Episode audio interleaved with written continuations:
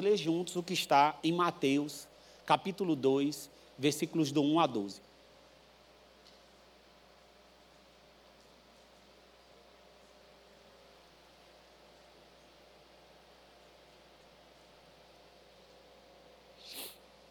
Todos abriram aí direitinho?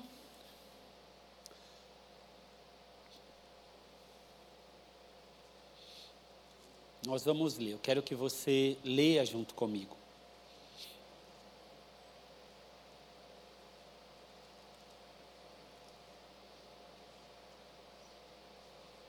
Vai dizer assim, ó, a partir do versículo 1. Queria que você prestasse muita atenção e que você aí dentro do seu coração você diga assim: Senhor, fale comigo nesse momento da palavra. Querido, faça isso sempre. Diga assim: ó, Senhor, fale comigo por meio da tua palavra. Ele vai falar. Tendo Jesus nascido em Belém da Judéia, nos dias do rei Herodes, eis que vieram uns magos do Oriente a Jerusalém e perguntavam: Onde está o recém-nascido rei dos judeus? Porque vimos a sua estrela no Oriente e viemos para adorá-lo. Eu quero parar um pouquinho aqui, só para a gente ir entendendo o contexto dessa mensagem. Nós estamos agora lendo sobre Belém da Judéia. Então, é, Jesus nasceu em Belém da Judéia, ou seja, significava casa do pão. Não é a casa de Davi. E você percebe que o pão do céu, o pão da vida, nasce na casa do pão. Nasce naquele lugar. Um lugar pequeno, mas que se cumpre a profecia. 700 anos antes, Isaías, Miqueias estavam profetizando que era isso aqui que aconteceria. Então, é muito belo nós lermos as Sagradas Escrituras entendendo isso. Eu estou diante de algo que, quando escreveram, nem eles discerniam efetivamente o que aconteceria. E eu estou aqui com isso nas mãos. A casa do pão nasce o pão do céu, nasceu nos dias do rei Herodes. Herodes, aqui, Herodes o Grande. Quem era esse homem? Um homem, irmãos, terrível, tá certo? Era dotado de habilidades administrativas fora do comum, deixou, assim, inúmeras coisas construídas, participou da, da, da construção do, do, do templo em Jerusalém, era um homem fantástico de habilidades administrativas, mas, por outro lado, o conhecimento principal que tínhamos em relação a ele não era em relação a essas habilidades, mas era em relação à violência e o medo de perda de poder. Herodes tinha o título de rei dos judeus, mas não podia imaginar perder esse título. Qualquer um que, porventura, chegasse aos seus ouvidos que ele poderia perder esse título de rei dos judeus, ele eliminava, tá certo? Ele teve, teve o quê? Nove esposas, é, matou uma que foi a Mariana, não é porque tinha receio, saiu para a viagem, tinha receio que ela ia o trair, mandou matar, mandou matar três, dois, quase foi dois ou três filhos, um sobrinho, tudo por causa de receio de que poderiam ocupar o seu lugar. Matou grande parte da família de Mariana, que era uma das suas esposas, com receio também de ocupar o seu lugar de rei dos judeus. Então você está percebendo que o homem não era de brincadeira, não é? O que tinha de cabeça, de intelectualidade, de capacidade, tinha também de violência, de inimizade contra Deus. Assim era Herodes. Então, eis que vieram uns magos do Oriente a Jerusalém. Entenda bem, aqui estamos diante de alguns magos, tá bem? Embora a tradição cristã nomeie aí três magos por causa de ouro, incenso e mirra, isso é algo que nós deduzimos como tradição, tá bem? Mas nós não temos essa afirmação. Nós sabemos que são alguns tem historiadores que vão dizer até 18. Então, nós não temos a certeza, a convicção de quantos são. E esses magos eram sábios que procuravam discernir o que acontecia nas constelações, o que, que isso poderia impactar nos dias atuais. Provavelmente eram conselheiros de reis. Então, são esses magos que vêm do Oriente. Eles eram gentios, mas de uma forma misteriosa, não é? Conseguiu perceber que algo havia acontecido na história. E são esses magos que vêm. Então, aqui dá continuidade no versículo 3. E o importante, tá bom, irmãos? Perceba que a estrela, ao guiar, faz uma escala em Jerusalém. Por que, que não me vai direto para para Belém, me faz uma escalinha ali em Jerusalém, fazendo com que a notícia seja exposta, então, a todos que ali estão. Então você vê, ao ouvir isso, o rei Herodes ficou alarmado e com ele toda Jerusalém. Agora, por que, que Jerusalém ficou alarmada? Porque já conhece o caráter. Já sabe como é que age Herodes? Agora imagina, Vem ao ouvir isso, Herodes ficou alarmado. Por quê? O que, que é isso que pode colocar em risco o meu trono? Porque sou eu que sou o rei dos judeus. Então Herodes convocou todos os principais sacerdotes e escribas do povo e lhes perguntou onde o Cristo deveria nascer. Agora veja só, quer dizer, eu chamo agora os escribas, não é aqueles que detêm a lei, aqueles que são conhecedores, o sacerdote lhe pergunta aonde que o Cristo vai nascer? E aí ele responde, ó, está escrito, em Belém da Judéia, porque assim está escrito por meio do profeta. E ele traz aqui a fala de Miqueias 5:2. E você, Belém, terra de Judá, de modo nenhum é a menor entre as principais de Judá, porque de você sairá o guia que apacentará o meu povo Israel. Conheciam. Faltava um temor, faltava um discernimento, mas conheciam aquilo que estava escrito e servem agora de ferramenta para dizer assim: está escrito mesmo que vai nascer o Cristo. E é em Belém da Judéia. Pequenininha, mas é de lá que vai sair. Com isto, Herodes, tendo chamado os magos para uma reunião secreta, perguntou-lhes sobre o tempo exato em que a estrela havia aparecido. E enviando-os a Belém, disse-lhes: Vão e busquem informações precisas a respeito do menino. E quando tiverem encontrado, avisem-me, para eu também ir adorá-lo. Depois de ouvirem o rei, os magos partiram. E eis que a estrela que viram no oriente ia adiante deles, até que chegando, parou sobre o menino sobre onde o menino estava. E vendo eles a estrela, alegraram-se com grande e intenso júbilo. Entrando na casa, viram o menino com Maria, sua mãe. Prostrando-se, o adoraram e, abrindo seus tesouros, entregaram-lhes as suas ofertas: ouro, incenso e mirra. E, tendo assim avisados por Deus em sonho, para não voltarem à presença de Herodes, os magos seguiram por outro caminho para a sua terra perceba que o, o menino, o, o, os, os magos, quando eles chegam, eles chegam em casa, não é? Então, quando nós temos essa visão do presépio, é uma visão que não está exata, tá bom, irmãos? Porque esses magos provavelmente viajaram mais de um ano para chegar lá. Então, quando você vê Herodes mandar matar as crianças de dois anos para baixo, é porque ele está calculando o tempo que elimina Jesus. Então, na verdade, quando esses magos chegaram diante do Filho de Deus, ele já não estava mais na manjedoura, mas ele estava em casa, já estava aí, né, com quase seus dois anos de idade, provavelmente. Então, nós estamos diante desse cenário. Olha que maravilha está posto diante de nós um grande milagre que faz com que todos os domingos nós nos reunamos aqui para adorá-lo. Agora, o que, que podemos ter? Eu fiquei a pensar, o que, que a gente tem a tirar de lição desse texto?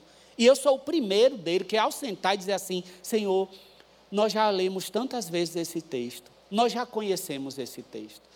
nós já entregamos a nossa vida a Jesus. Mas nós queremos o que tu tens a nos ensinar nesse domingo em relação a isso. E a primeira coisa que saltou no meu coração para compartilhar com vocês é que o nosso Deus, ele intervém na história. É, e isso serve claramente para os nossos dias atuais. Porque nós não temos um Deus que não intervém, entende? Nós não temos um Deus que é, criou o mundo, ligou um relógio e diz assim: sai aí agora com a corda que eu te dei e sai rodando, porque agora cada um que faça aquilo que quer. Não, o nosso Deus é um Deus que intervém na história. Quando ele rompe esse silêncio, ele rompe com milagres estrondosos. Ele faz agora uma menina dar à luz não é mesmo? Pelo, pelo poder do Espírito Santo, e me pega um outro casal de idade avançada para também gerar. Entende? Ele rompe o silêncio, mas não rompe de qualquer forma. É curioso, porque ao mesmo tempo que você tem uma simplicidade da ação, porque você vê que Deus está fazendo um negócio tão estrondoso na terra, mas tudo é, sabe assim? É como se você tivesse assim, ah, eu preciso ir lá na feira comprar as frutas da semana. Mas está acontecendo algo fora do comum.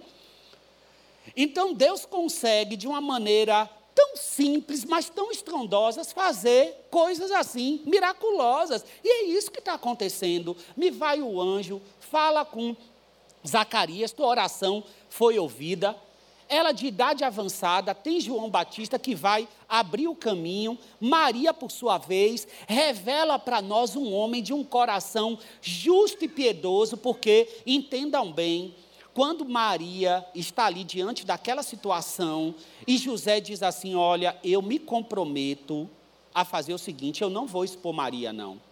Ele não sabe ainda, né? Deus não revelou a ele o que ocorreu. Então, naquele tempo, o, o, o, o noivado não é como de agora, né? Que, que acaba o noivado e pronto. O noivado era como se fosse um casamento. Para sair do noivado era, era um divórcio. Entende? O homem, ele tinha que ter ali um determinado valor que entregava é, é, devido à noiva. Então, o que José, depois de descobrir tudo isso, ele está colocando à sua disposição é assim: eu vou assinar todos os documentos jurídicos de uma maneira silenciosa, vou liberá-la, e outro, tá bom? Ele abre mão do dinheiro que deu. Porque se ele faz de uma outra maneira, ele recebe de volta, mas nessa hora não. Entende o coração? Mesmo que tivesse tamanha crueldade acontecido para com José, ele estava disposto assim: é dessa forma que eu vou fazer.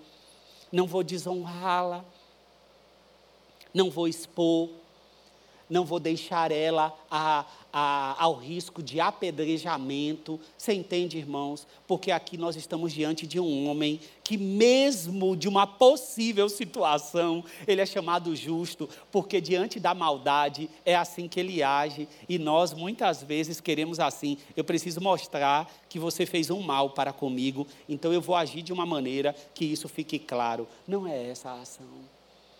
E nós vamos vendo outros milagres de caráter durante a apresentação dessa história. Nem todos estavam se dando conta disso. Jesus vem e não tem lugar na hospedaria. Irmãos, não tem lugar na hospedaria ah, por causa de Jesus, não é. É, é, é. Simplesmente foi estabelecido um recenseamento. Então, todos tinham que ir lá e mostrar é, é é, diante da sua cidade natal. Então, quando esse, esse recenseamento ele foi estabelecido, o que José tem que fazer? Ir para Belém da Judéia. E então ela vai com ele. A gente só não tem a explicação de por que, que Maria, dessa altura da gravidez, acompanha ele até lá, nessa viagem longa, mas sabemos que estava se cumprindo a profecia. Então, como estava tudo cheio, não tinha lugar. Não é porque era eu e você também, se não tinha lugar. Então, não tinha essa vaga. E ele nasce então no lugar ah, no, provavelmente no estábulo, né? no local que ficava ali junto à hospedaria. Mas isso não está chamando a atenção do rei, não. Isso chama a atenção nossa em relação à humildade e simplicidade, porque quando você olha como é que o rei nasce em um lugar onde os animais se alimentam, que é uma manjedoura, aí você fala assim: como é que pode o rei nascer na manjedoura? A maior humilhação não foi essa. A maior humilhação é Deus descer.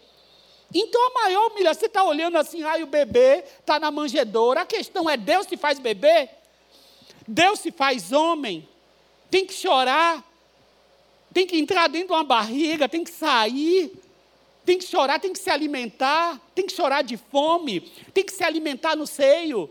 Quer dizer, entende que a maior humilhação é o Rei dos Reis descer da sua glória, se despir, não se apegar ao fato de ser Deus, para que eu e você pudéssemos ter vida. Isso sim é simplicidade, isso sim é milagre, isso sim é poder. Esse é o nosso Deus. Entende? Então, quando eu olho, é verdade, a manjedoura, que simplicidade. Maior simplicidade foi a ação de descer. Isso sim é poder. Isso sim é humildade. Nós vemos os magos e os pastores se descortinando os olhos e vendo a realidade, porque quando esse exército celestial desce, desce e se apresenta aos pastores. Não está indo diante de todo mundo, e eu digo isso, irmãos, porque nós, como estamos dentro de uma sociedade, cada dia mais você se impacta por coisas muito grandiosas, está bem? Você vai lá, na, na, na, minha época era mais Play Center, né? Hoje é Hop Harry. Quando eu estava lá na escola, a excursão era Play Center. Agora, é, é assim, você vai em algo que desce girando, que leva a tua adrenalina e tal, depois aquilo ali para você já não é nada. Você quer um tobogã mais alto, você quer algo que rompa a sua estrutura. Você quer algo muito mais assim grandioso que possa dizer aí sim. E eu não estou aqui criticando a ordem sensorial que temos, mas eu digo cuidado. Cuidado, porque o nosso Deus, ele tem uma característica de fazer milagres estrondosos na nossa família, no nosso dia a dia, e não tem característica de cadeira voando e rodando. E muitas vezes, devido ao nosso sensorial treinado, somente para se chocar com grandes entretenimentos ou coisas que possam deixar os meus olhos surpresos diante do que estou vendo. Cuidado! Porque o nosso Deus tem uma capacidade curiosa de fazer milagres estrondosos e somente aqueles que estão discernindo o tempo da sua família, da sua casa, do seu trabalho, da sua caminhada, está conseguindo enxergar.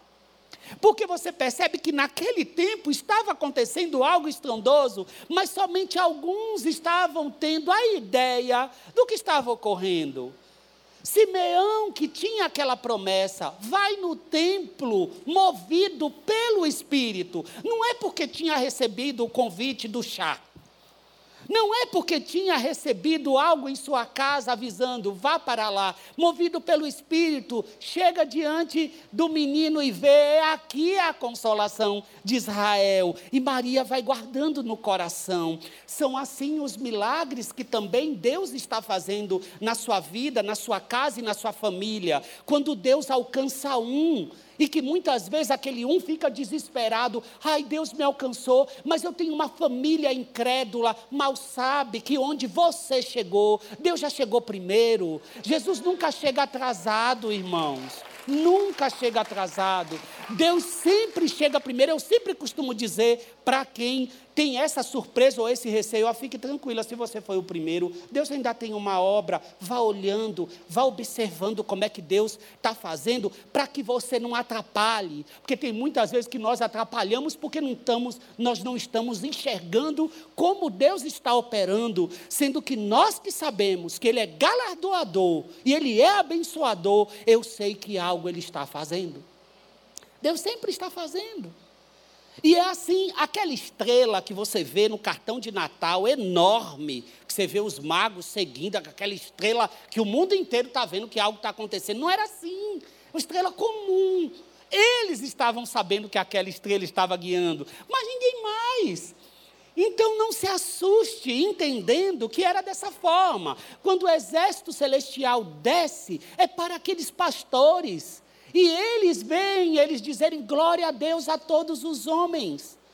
Glória a Deus nas alturas, paz a todos os homens a quem Ele quer bem, a quem Ele concede o seu favor, e são esses pastores que vão alegres até lá. Então percebe nós precisamos abrir os nossos olhos para ver que o menino nasceu, mas ele cresceu. Ele não ficou um bebê. Ele não está como nós vemos nos cartões de Natal. Ele não está como nós vemos no, pre, no presépio. Ele cresceu. Ele ressuscitou, morreu, ressuscitou e voltará. Esse menino é esse. Ele não ficou menino. Então nós estamos celebrando o seu nascimento, mas mais do que isso, uma intervenção na história, e mais do que isso, conhecer um Deus que intervém na história, e não só interveio, ele continua intervindo, intervindo. Ele intervém de maneira poderosa quando um é acolhido na BCP, como aqui nós vimos dos prêmios ele continua operando de uma maneira estrondosa, como muitas vezes nós olhamos e tratamos com profunda simplicidade. E então nós temos que olhar assim: será que o nosso coração ainda consegue ver a estrela? Que diz que ele vive? Porque eu preciso demonstrar algo diante do amor que demonstrado já foi. Então a primeira coisa que você vai sair daqui é sabendo assim, como que eu demonstro diante de um Deus que intervém na história e não somente naquele momento. Ele continua intervindo na sua história. Na sua história. Não pense que é comum o lugar que você trabalha, a rota que você vai, a família que você tem, a forma como você gerou, ou a forma que você não gerou um filho, ou a forma que estás casado, ou a forma que estás solteiro, porque nós temos uma medida e uma forma de dizer que Deus está por aquilo que vejo Ele operar. Não dependo de reconhecer isso os escribas e os profetas, os escribas e os sacerdotes, eles respondem para Herodes. Eles dizem assim: Olha, tem uma profecia. Está aqui, de Miqueias 5,2. Ele vai nascer em Belém de Judéia. E os magos? Os magos não necessariamente têm a profecia, têm a palavra, tem toda aquela riqueza que todo aquele povo tinha, mas sabe o que eles tinham? O discernimento do que estava ocorrendo. Eu não dependo só de conhecer a palavra, assim como você pode conhecer a palavra, mas eu preciso que ela seja vivificada no meu coração. Eu preciso crer nessa palavra, eu preciso operar por meio dessa palavra e não somente tê-la, porque assim eu consigo observar aquilo que está acontecendo e todas as intervenções que estão ocorrendo. Para ir para o segundo ponto, eu quero te lembrar do que está no Salmo 67, 1 e 2, diz assim: Que Deus tenha misericórdia de nós e nos abençoe, e faça resplandecer o seu rosto sobre nós, para que sejam conhecidos na terra os teus caminhos, a tua salvação entre todas as nações. Veja só, essa intervenção que ocorreu na história, para que eu e você pudéssemos conhecer esse amor, agora tem, uma, tem um destino. Tem um destino. E qual que é? Aqui nesse salmo diz: que Deus tenha misericórdia de nós e nos abençoe, faça resplandecer no nosso rosto, o seu rosto sobre nós, para quê? Para quê? Para que sejam conhecidos na terra os teus caminhos a tua salvação entre todas as nações. Eu aponto para esse caminho. Eu tenho essa palavra que aponto por esse caminho. E, portanto, os teus pés, os meus pés, são dirigidos para os lugares aonde Deus quer que torne conhecido esse nascimento, essa morte e essa ressurreição. E eu não posso me perder com nenhuma outra estrela. Eu não posso deixar com que nada roube verdadeiramente a minha rota, o meu destino. E é por isso que eu quero falar do segundo ponto para você, que é essa diferença entre a ação dos magos e dos sacerdotes e dos escribas. Percebe o seguinte: os magos não só viram a estrela, eles se moveram. O amor de Deus, conhecer o amor de Deus, conhecer a Jesus, me leva a mover-se, a me movimentar, não é algo que eu nada possa me sacrificar, nada posso fazer, até para ir numa situação da igreja, em algo simples, onde eu tenho metrô, onde eu tenho carro, onde eu tenho combustível, nada falta. Muitas vezes o nosso cansaço, simples cansaço, é capaz de dizer assim: não dá para ser feito. Como Deus vai colocar um movimento, um grande projeto ou algo estrondoso dentro do seu coração, se porventura você não estiver disposto a se mover, esses magos, diante da estrela, tinham uma decisão: o que faço? Me movimento, vou em direção a Jesus. Não há um amor como de Jesus que não peça um movimento. Entenda, guarde isso no mais íntimo do seu coração. Seguir a Jesus exige mover-se. Se eu não estiver disposto a me movimentar em direção ao poder do amor e da mensagem desse amor, eu não tenho como encontrá-lo. Não tenho como ser discípulo dele. Não tenho como ter essa luz do seu rosto que brilhe em mim para que ele se torne conhecido. Receber o amor de Deus pede da minha parte colocar minhas duas pernas à disposição do Senhor e dizer: Mostra-me, Senhor, que disposto estou a me movimentar. A me movimentar. Eu vou até onde o Senhor apontar. Eu me movimento. Eu quero ler para você Mateus 16, 24 a 28, que diz assim: Então Jesus disse aos seus discípulos: se alguém quer vir após mim, negue-se a si mesmo, tome a sua cruz e siga-me. Pois quem quiser salvar a sua vida, perderá. E quem perder a vida por minha causa, esse achará. De que adiantará uma pessoa ganhar o mundo inteiro e perder a sua alma? Ou que dará uma pessoa em troca de sua alma? porque o filho do homem há de vir na glória de seu Pai com seus anjos, e então retribuirá a cada um conforme as suas obras. Em verdade lhes digo que dos que aqui se encontram, existem alguns que não passarão pela morte até que vejam o filho do homem vir no seu reino. Você percebe que assim está aqui, para nós, a estrela. Aqui a nossa estrela. E você percebe que assim, algo simples que você tem no teu celular, disponível em inúmeras versões, e talvez você diz assim, que coisa simples. Pega a Bíblia assim, ó, joga na tua cabeceira, ah, quando eu quiser eu leio. Isso aqui é estrondoso. É a estrela que está no céu, diante da tua casa, em fartura e em abundância, que é mais precioso do que qualquer tesouro, do que ouro, do que prata, qualquer metal precioso você está com ela disponível em todos os sentidos, e talvez o gozo disso não encha o teu coração como deveria encher. Então é por causa disso que eu preciso ser reavivado por meio dessa palavra que nós estamos lendo aqui nessa manhã. A segunda questão é que não foi só um movimento tranquilo, não. Eu estou indo, fazendo toda essa viagem com uma intenção no meu coração. Eu quero adorá-lo.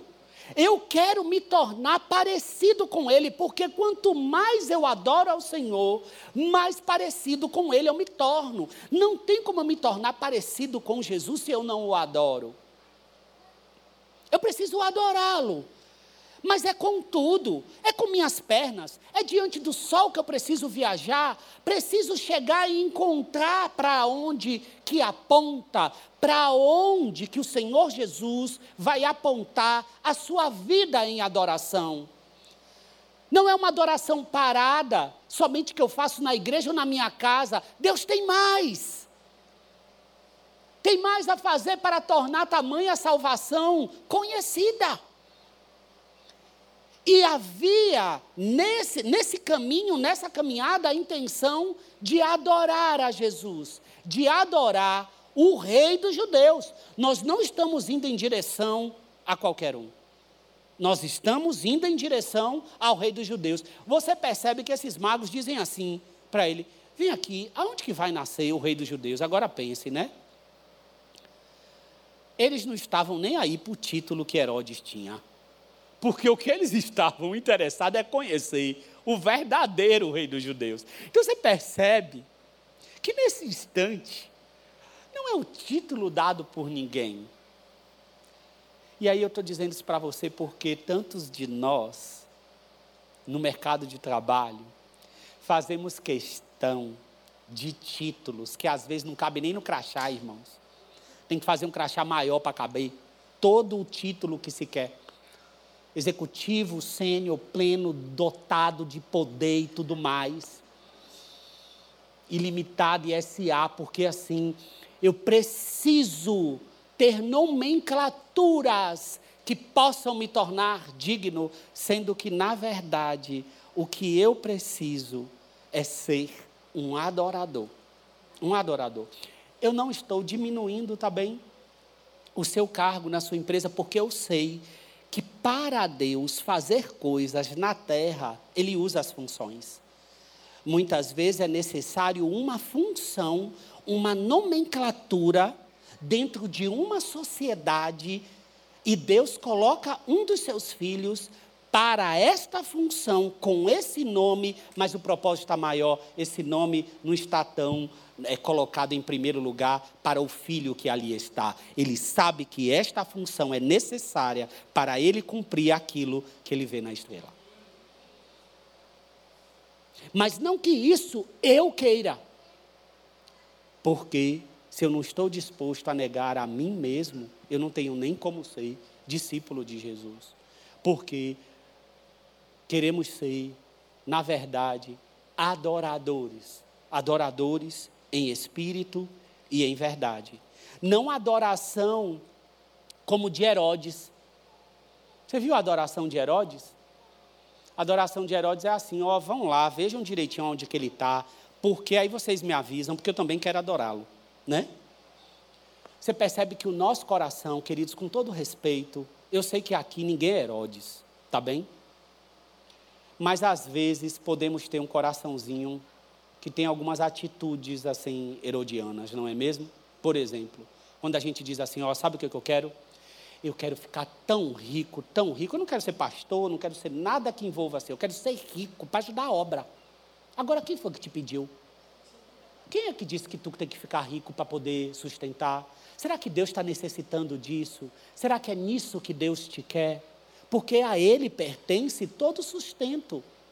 Você sabe que a maioria de nós, quando nós recebemos o chamado pastoral, e comigo foi assim, o meu desejo, o nosso desejo é assim: eu quero ser alguém muito grande, porque assim eu vou conseguir ajudar o evangelho a se expandir. Aí o Senhor faz. É, quem é que está? Não tem aquele ditado que é assim: é, é, é o rabo que abana o cachorro, como é que é? Não tem um ditado?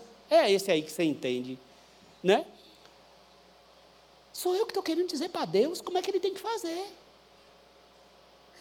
Sou eu que estou dizendo para ele como que tem que operar. E eu estou dizendo que eu quero isso para adorá-lo, para fazer com que ele se torne conhecido. Mas já estou com o meu projeto montado do que quero fazer com o salário quando eu estiver nessa posição. Porque o nosso coração nos engana, ao invés de nós nos dobrarmos entregando o pouco ou muito que temos para que Ele defina o que Ele quer fazer. Não, nós estamos definindo o que seremos, até porque tem muito missionário que volta, tem tantos lugares precisando, o que se precisa é de investidores. Não, o que nós precisamos é de adoradores. adoradores. O que Deus quer é um coração adorador. As demais questões, Deus resolve com um irmão, um irmão que ele quiser tornar milionário. Deus resolve inúmeras coisas, irmãos. Haja vista que o rei nasceu na manjedoura, como nós vimos aqui. Então é isso. E eles o adoraram. E aí eu quero caminhar para o final dizendo assim: tem uma característica nessa adoração. Quando os magos chegam ali. A primeira coisa, eu quero lembrar a você, o que está aqui no texto, quero voltar para a gente falar sobre essas características, porque olha só. Até que chegando parou sobre onde o menino estava, e vendo eles a estrela, alegraram-se com grande e intenso júbilo.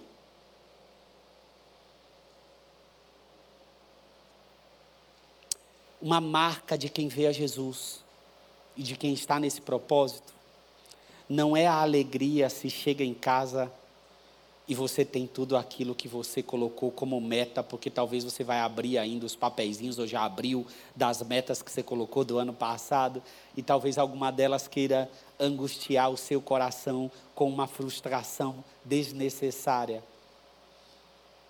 Porque o que você colocou nesses papéis como alvo, e deve colocar, não sou contra planejamento, tem que planejar, tem que colocar como alvo, mas todos esses alvos são submetidos assim, Senhor, eu não conheço tudo o que virá, não. O Senhor conhece. O Senhor conhece tudo que está aqui.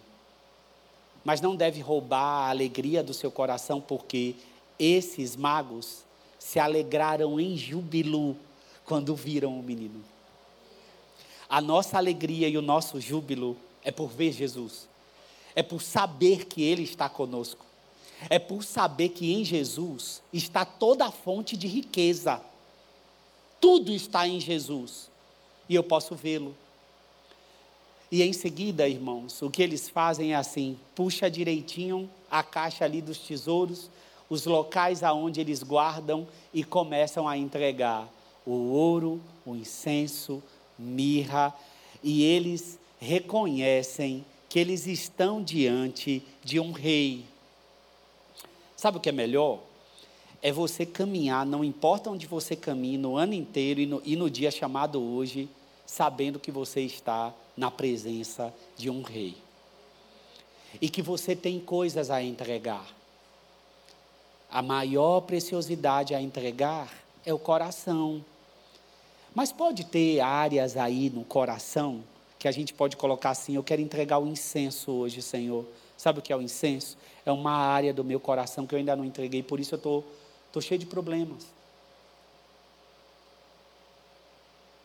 Talvez você teve também nessa caminhada um desligamento do trabalho e que não foi um desligamento porque é, é, muitas vezes né, a gente chega e diz assim, fui perseguido no meu trabalho, mas como é que eu agi no meu trabalho? Muitas vezes a sua esposa está jururu com você, você está aqui no, no Natal, mas você sabe que o Natal não está na área conjugal. E você tem que dizer assim: Senhor, tem algo a te entregar. Eu preciso entregar essa parte do meu coração que está dura. Eu preciso colocar diante de Jesus. Talvez você tenha sido alguém avarento. Foi avarento nesse ano. E nesse momento você precisa lembrar do que Maria fez aos pés de Jesus, entregando nardo puro. Talvez é na área financeira. Então, nesse momento, irmãos, é importante entender. Eles se movimentaram, tiveram o discernimento de ver a estrela, o que estava acontecendo em seu tempo, e não necessariamente era tão miraculoso. Se movimentaram, se alegraram e entregaram. Você precisa ter o discernimento do que Deus está fazendo na sua casa, na sua família, no seu trabalho. Se movimentar diante desse amor porque Ele te salvou. Se alegrar porque o motivo da sua alegria é Jesus. Não perca tempo com tristeza desnecessária, com frustração desnecessária. Se entrega a Jesus. Se não se entregou, vai se entregar hoje, agora de manhã. E se tem alguma partezinha para entregar, vai entregar também. Agora, para fechar, eu quero lembrar uma coisa: os magos voltaram. Não voltaram? E eles voltaram pelo mesmo caminho? Eles não voltaram pelo mesmo caminho. Deus havia avisado em sonho para eles que não deveria voltar por aquele lugar, porque eles iam ser pegos. Ia saber onde estava o rei dos judeus. Existe um caminho seguro para retornar. E nós estamos retornando para casa.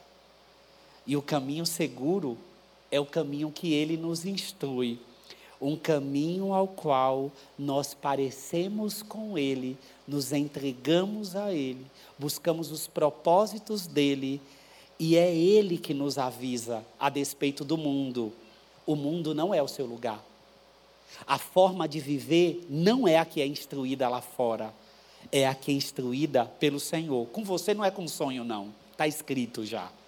É seguir para retornar para casa para ver Jesus. Nós todos veremos Jesus. Amém, queridos? Nós podemos aplaudir ao Senhor com alegria. Eu quero nesse instante orar. Eu quero orar primeiramente. Olhe só. Eu quero aqui orar por você. Você não vai precisar levantar a mão, não. Não é isso. Mas eu quero orar nesse instante porque se há algo retido no seu coração, retido no seu ser, sabe? Pode ser um projeto que o Rei Jesus já te deu. Pode ser um caminho que ele já te mostrou. Pode ser algo na sua personalidade que deve ser entregue a Jesus, porque você ainda acha que é assim, eu nasci assim, eu cresci. Sabe a síndrome de Gabriela? Não é não.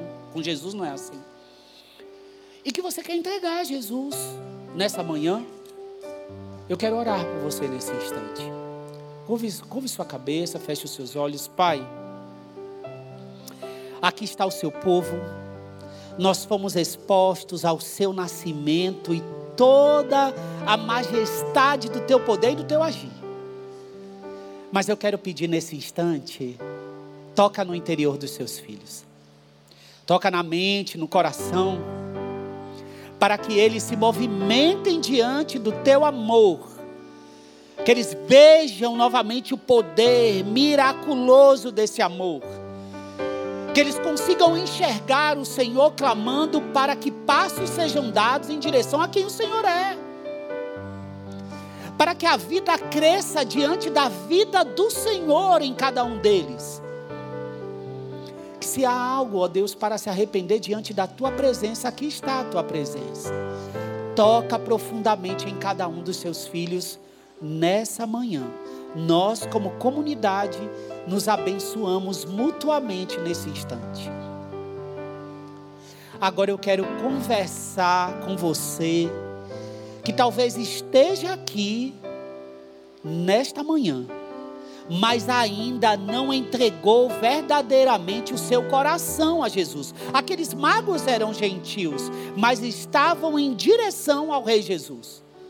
E talvez nessa manhã o que você precisa fazer, de uma vez por todas, é reconhecê-lo como o Rei da tua vida. E se você ainda não reconheceu esse Rei como o Rei teu, o rei da tua casa, o rei do teu coração, o rei da tua vida, aquele que tem o governo nos seus ombros. Esta manhã é chegada para que você possa dizer: Eu entrego o meu coração e a minha vida a Jesus. Se você está aqui e quer fazer essa entrega, quero que você levante a sua mão para que eu possa vê-lo.